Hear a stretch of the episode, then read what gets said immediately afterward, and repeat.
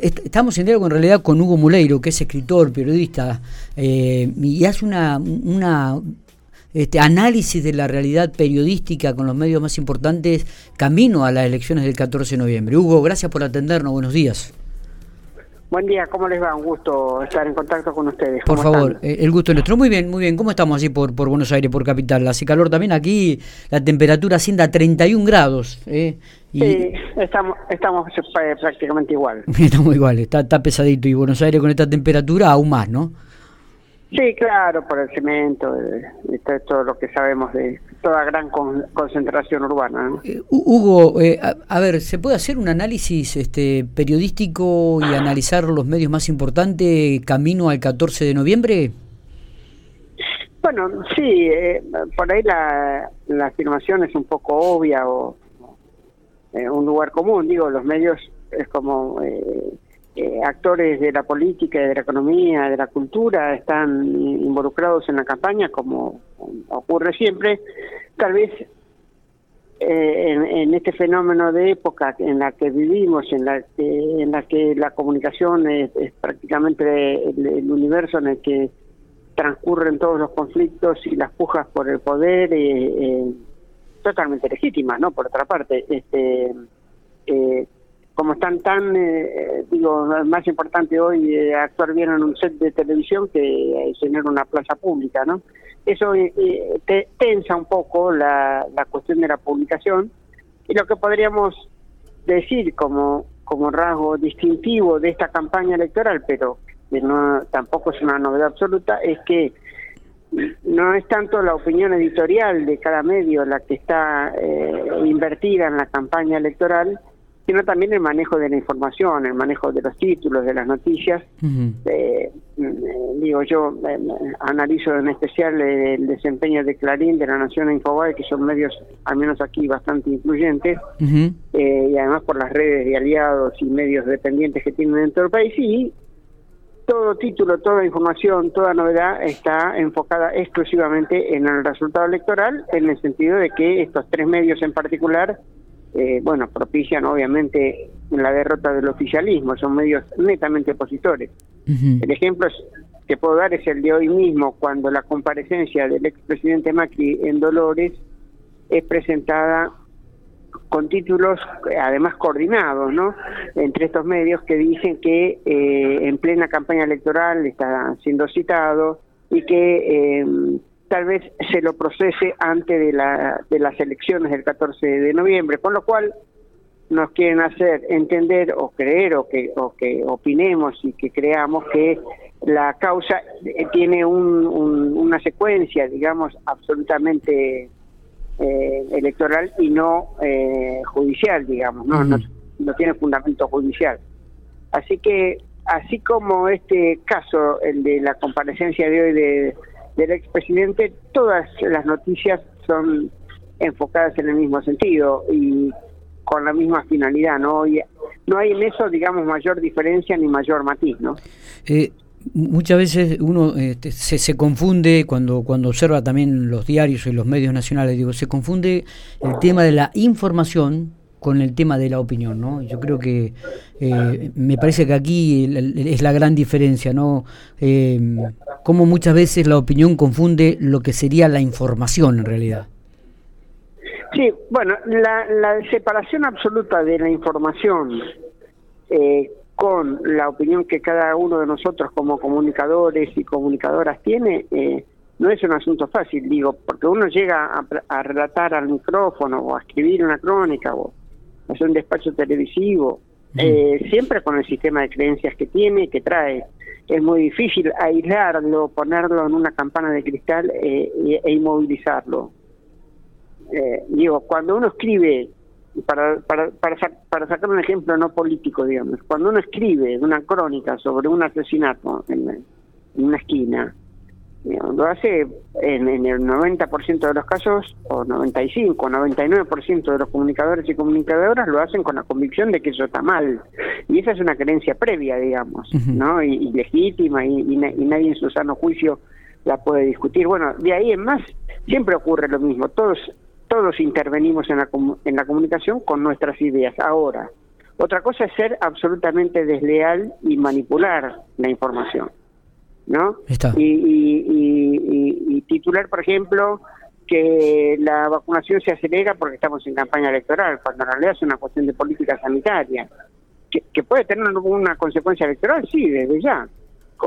Por supuesto que la puede tener, y bueno, no, no hay remedio, digo, eh, y así sucesivamente eh, eh, en cada uno de los anuncios que, que desde hace varios meses viene haciendo eh, el gobierno nacional, en, estos medios, por ejemplo, la, la, entrada a la novedad siempre es presentada como un acto de campaña. como si, digamos, este, los gobiernos debieran paralizarse, dejar de actuar porque estamos en, en, en un año electoral, eso es, no ocurre en ningún lugar del mundo, es un absurdo, es una estupidez, pero bueno, así es presentado.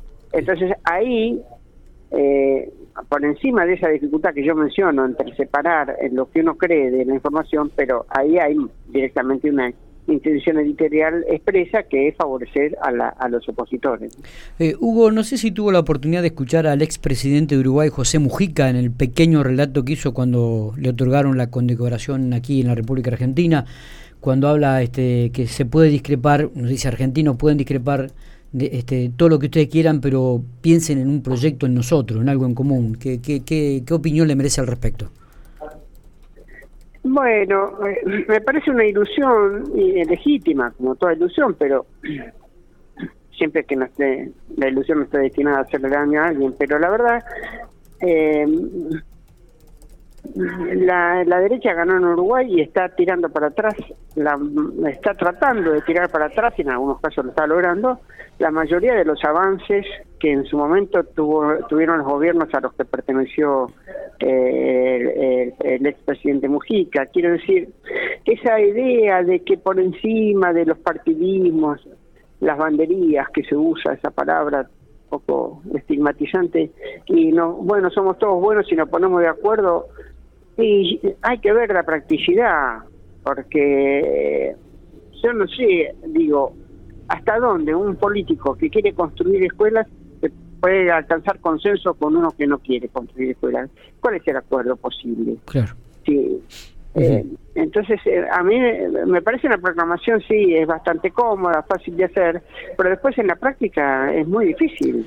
Eh, en, Uruguay, digamos, hablando de comunicación, la ley de, la democracia, que tanto le costó a Uruguay, y que llegó con mucha demora además, porque el propio Pepe Mujica no estaba convencido en su momento este, de que hubiera una ley de, medios de la democracia. Después, cuando tuvo que aceptar que el Frente Amplio le exigía que la hubiera, eh, hay cosas que se están echando por atrás, como la programación nacional, digamos, la necesidad de producir comunicación en el país, se está echando para atrás la necesidad de que haya programación para los, chicos y las chicas, para los boticas, diría Pepe Música. Sí, sí, sí. Eh, entonces, eh, es fácil decir, bueno, pongámonos, seamos buenos y pongámonos de acuerdo, pero después hay que ver eh, qué parte efectiva se puede acordar, ¿no? ¿qué, la última, Hugo, ¿qué, lectura hace de aquí al 14 de noviembre? ¿Qué es, lo, ¿Qué es lo que espera? ¿Qué es lo que tenemos? ¿Qué es lo que vamos a ver? ¿Qué análisis hace usted? Bueno, yo eh, obviamente hago suposiciones meramente personales, eh, por favor, este, démosle sí, se entiende, que, sí, obvio. eso tiene, ¿no? Porque si no, este, parece que en los medios este, tenemos la papa y la verdad que no. Pero este, lo, lo que yo veo es que va a haber una exacerbación del discurso opositor en los medios. En general, las eh, ideas que se lanzan en columnas de opinión tal vez no muy leídas y de análisis político en los medios grandes de aquí, de Buenos Aires, eh, después son tomadas por dirigentes de la oposición. En ese sentido, mm, desde antes de, casi desde el que asumió el secretario Feletti, los medios opositores empezaron a jugar con la idea del riesgo de un desabastecimiento. Y diría que un cálculo probable de aquí al 14 de noviembre es que tengamos en alguna etapa alguna foto de góndola vacía, ¿no? Y alguna alguna referencia a Venezuela, alguna cosa allí, eh, para tratar de incidir en el último momento de la campaña electoral eh, hacia el 14 de noviembre. Mm, no, no, no, no creo que haya nada mm, eh, muy diferente a lo que estamos viendo, es decir, medios que están claramente identificados en la oposición al gobierno que quieren que se repita o que el resultado de septiembre sea para el oficialismo aún peor y, todas las noticias y todos los análisis están orientados a conseguir ese resultado. ¿Y el, ¿Y el oficialismo en qué va a hacer hincapié? Bueno, el oficialismo parece que está convencido de que tiene que conectarse con la parte del electorado que no asistió a las urnas en septiembre y, eh, bueno, tiene sus... Eh, así como lo tiene la, alianza opositora, tiene sus eh, eh, sus matices y sus contradicciones, podríamos decir. Parecía que en un primer momento había un discurso menos eh, menos político, digamos, menos este menos sí, como una forma de decir tal vez menos peronista, digamos, y tratar de conquistar a sectores del electorado que no se identifican con ese pensamiento, pero después aparecen pronunciamientos como eh, el discurso de ayer del presidente eh, advirtiendo que no, no, no se va a rendir ante el Fondo Monetario Internacional, es un discurso de, cierta tensión política y además lo dice a horas de viajar a una reunión internacional muy importante donde se va a discutir el tema de cómo el fondo está tratando a los países endeudados. Así que bueno, como también ninguna campaña es absolutamente lineal, ninguna estrategia de propaganda o de difusión de ideas eh, se repite día por día exactamente igual. Eso se va se va manejando según este, muchos factores y, y tanto el oficialismo como la oposición están en ese en ese campo. No no veo mucho asombro allí. Digo, la, la, que Horacio Rodríguez Larreta haya usado la palabra monopolios sí. que, de alguna manera nos aproxima a una idea que no es de su partido. Llamó mucho la atención. es también sorprendente, ¿no? Sí, llamó mucho la atención, es verdad, es verdad. Hugo, le agradecemos muchísimo estos minutos, como siempre, ¿eh? muy atento usted. No, por favor, un gusto hablar con ustedes, que estén muy bien. Muy bien.